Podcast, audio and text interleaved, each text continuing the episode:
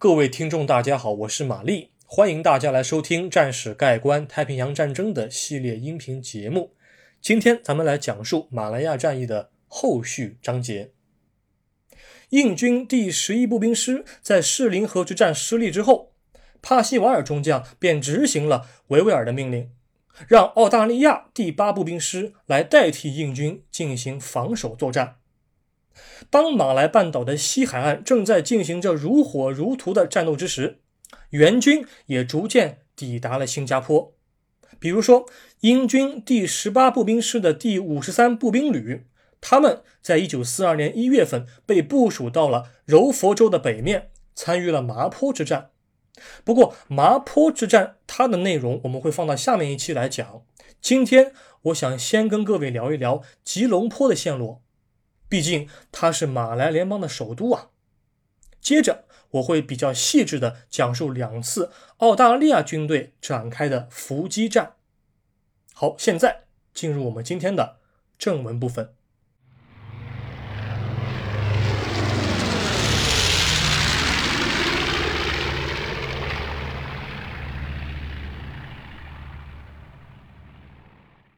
最后的战术胜利。军队撤离吉隆坡，并在丛林中设伏。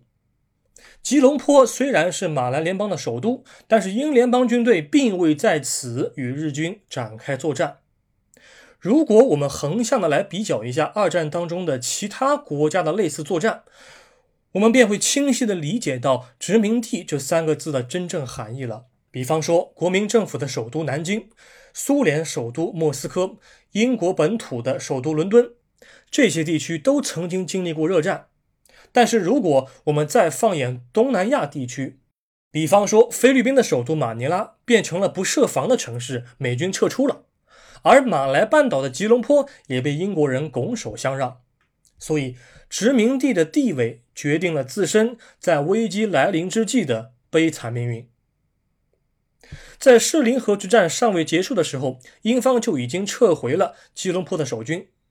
原先英国皇家空军在吉隆坡是有空军基地的，但是为了保卫新加坡，所有的战机都早早离开了此处。当英军主动撤离了吉隆坡之后，首先民众之间传开的恐慌情绪首先弥漫开来。由于治安不足，街头开始出现打砸抢烧等一系列的犯罪活动。但此时的英军啊，我们说很客观的来讲。这个时候的英军与马来亚战役刚刚开始的英军相比，还是有一些进步的啊。虽然，比如说槟榔屿和吉隆坡都在第一时间被英军抛弃，但是时间进入一九四二年之后的英军，至少是学会了焦土策略。什么呢？由于马来亚战役早期英联邦军队的应对不利，有大量的武器装备和补给物资被日军缴获，那么因此。日军的自行车数量也开始渐渐增多，轻装步兵的机动能力也不断提高，而英联邦军队的处境则是愈发艰难。为了面对这个窘境，英军不得不开始摧毁大量的补给物资。除了炸桥之外，英军还开始焚烧大量的橡胶轮胎。一来呢是不给日本军队加以利用，二来是橡胶燃烧之后形成的浓重的黑烟，有助于阻挡日军的视线，干扰日方的侦察行动。另外，英方还摧毁了一些锡矿的矿场，因为锡矿和橡胶是日军占领马来半岛的主要目标之一，也是扩大战争规模的必要物质基础。那么，既然日军一定会在未来的某一天占领马来半岛，那么尽可能的减少物资的数量，便成为了英联邦军队在战略上的当务之急了。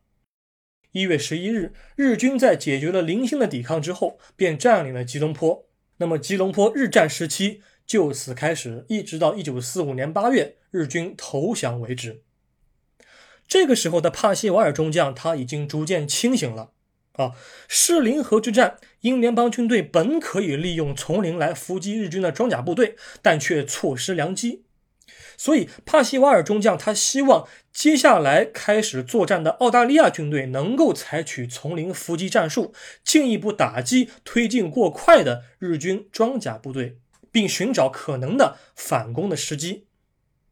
指挥澳大利亚军队的第八师的是陆军少将戈登·本内特。本内特派遣了第八师第二十七步兵旅下辖的第三十步兵营来进行伏击作战。不过，在这儿我们先暂停一下啊，在讲述伏击作战之前，我觉得还是有必要就一九四二年一月时马来亚战役各方的态势做进一步的叙述。截止到一九四二年一月十二日，英联邦军队已经丢掉了马来半岛五分之三的土地。西面的吉打州、霹雳州以及吉隆坡所在的雪兰莪州已全部被日方占领，东面的吉兰丹州、登嘉楼州也被日方夺占。那么，除了中部地区的彭亨州有少数地区未被扫荡，因为丛林太严密了啊，还有英联邦军队的残余部队正在。丛林当中进行游击作战，除了这些因素之外，整个马来半岛完好无损的地区就只有最南面的柔佛州这一个州了。一旦柔佛州被日方占领，那么他们的炮兵就能够直接炮击新加坡了。原先部署在东面的印军第九步兵师，他们也向南撤退，因为关丹在一月十一日就已经正式的沦陷。他们和澳大利亚军队和英国军队一起在南方进行战斗啊！当然，我这里所说的一起战斗，只是各部队管辖的战斗区域不同而已，并非是完全的混编在同一部队之下。那么，除了澳大利亚第八师的部队打算在金马市这个地区进行伏击之外，印度军队的第九师下辖的第二十二步兵旅和第八步兵旅，他们分别会守卫澳军的左翼和右翼。而日军方面，冲在最前面的是向田忠彦大佐指挥的坦克第一联队。第五师团第九旅团的步兵也会在坦克的支援之下，以纵队队形的形式向东行进。澳大利亚军队，他们是早在金马市地区的西面十一公里处布下埋伏，具体地点是一座横跨金门济河的木质桥梁。指挥伏击作战的是第三十步兵营的营长弗雷德里克·杰拉汉，他率先命令 B 连士兵将炸药部署在木桥的下端，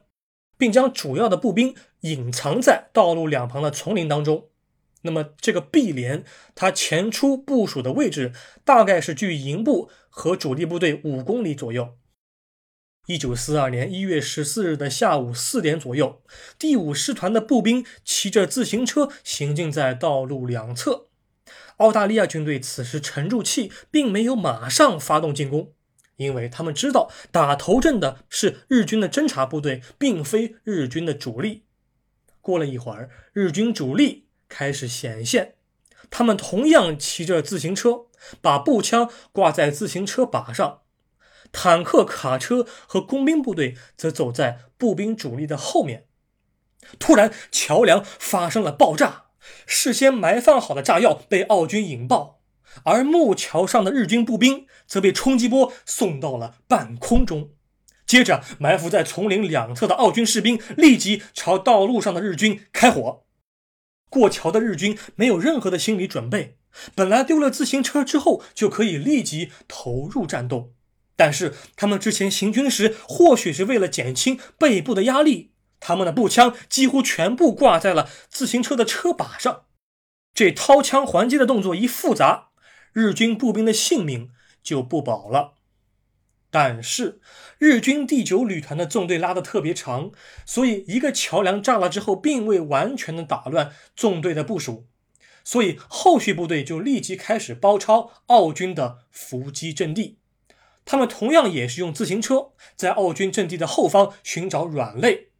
但这个时候不知是哪个日军的眼睛特别亮、特别尖，部分士兵发现了藏在灌木丛下面的一根电话线。然后他们下意识的把电话线剪断了。这根电话线连接的是 B 连连部和第三十步兵营的指挥部。那么通过这根电话线，澳军士兵可以在使用机枪、手榴弹伏击日军的基础之上，获得后方营部的炮兵支援。但是电话线一旦被剪断之后，第三十步兵营的营部便与前方的 B 连中断了联系。因此本来可以造成更大战果的奥军炮兵，并未在伏击作战当中施展拳脚。经过了大致二十分钟的伏击之后，碧莲发现自身处境非常不妙，于是便立即朝东面的营部撤退了。那么在这一次伏击战当中，奥军只阵亡了一名士兵，其余六名士兵失踪了，但是后来发现被日军俘虏。而日军在此次伏击中至少阵亡了七十人，另有五十七人受伤，奥军获得了暂时性的。战术胜利，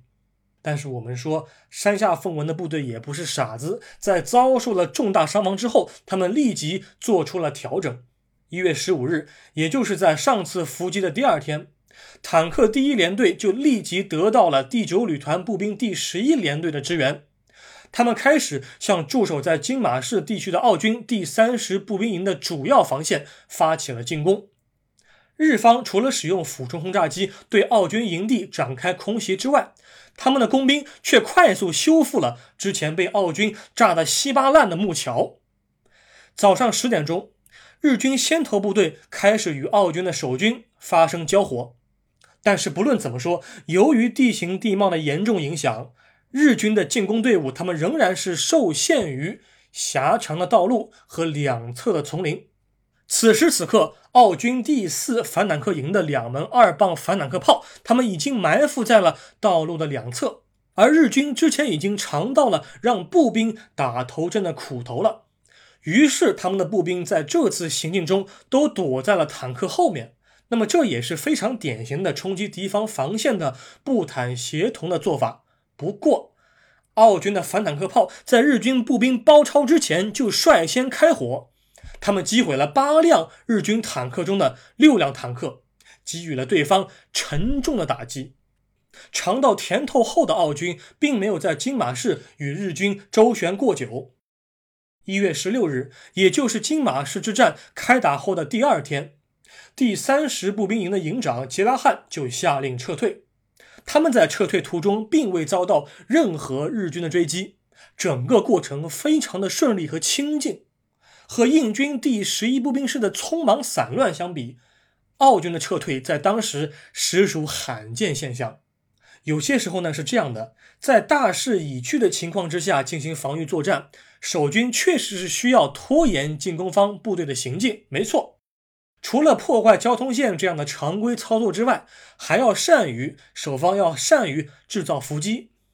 并且是在吃透对方在被第一次伏击之后而产生的反制战术之后，再次进行伏击，先发制人，并干净利落地消灭大量敌军，给予敌军重创。那么用人话来说，就是说，当敌方被伏击之后，你得明白对方的内心，得攻心，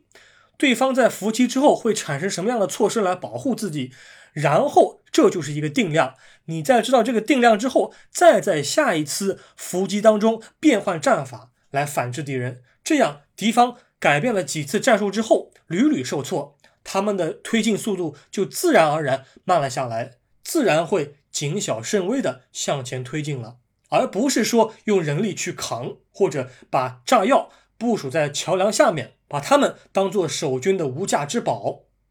讲到这儿，咱们来总结一下，在金马市附近爆发的两次伏击战当中，澳军伤亡八十余名官兵左右，而日军的伤亡人数大概为数百人以上。我在这儿为什么会采取一个比较笼统的数字呢？是因为某个澳大利亚的历史学家，他认为日军在此次战斗当中伤亡数千名官兵。我觉得纯粹是异想天开。如果你把地形地貌考虑进去，你就会发现这一千人根本在那个小路上，那个特别狭长的两边都是丛林的道路上根本展不开。但是考虑到双方统计数字的巨大差异，我个人认为保守估计日军的伤亡人数大概在四百余人以上。澳大利亚方面，他把数字夸大，可能是为了邀功，或者是他毕竟是马来亚战役开始之后的一次战术性胜利，他们需要一次胜利来给自己建立信心，或者纯粹是孤芳自赏。但是日本方面他有意识的降低伤亡数字，我觉得可能是为了保护日军的整体士气，让日军的进攻速度不要受此战斗影响。但是不论怎么说，虽然日军在行进途中遭到了重创，整场战役的走向和结局并未发生根本性的变化。接下来要开展的麻坡之战，便是日军终结马来半岛上所有英联邦军队的重大战斗。我将在下一期节目中详细的讲述。感谢你的收听，我们下一期再会。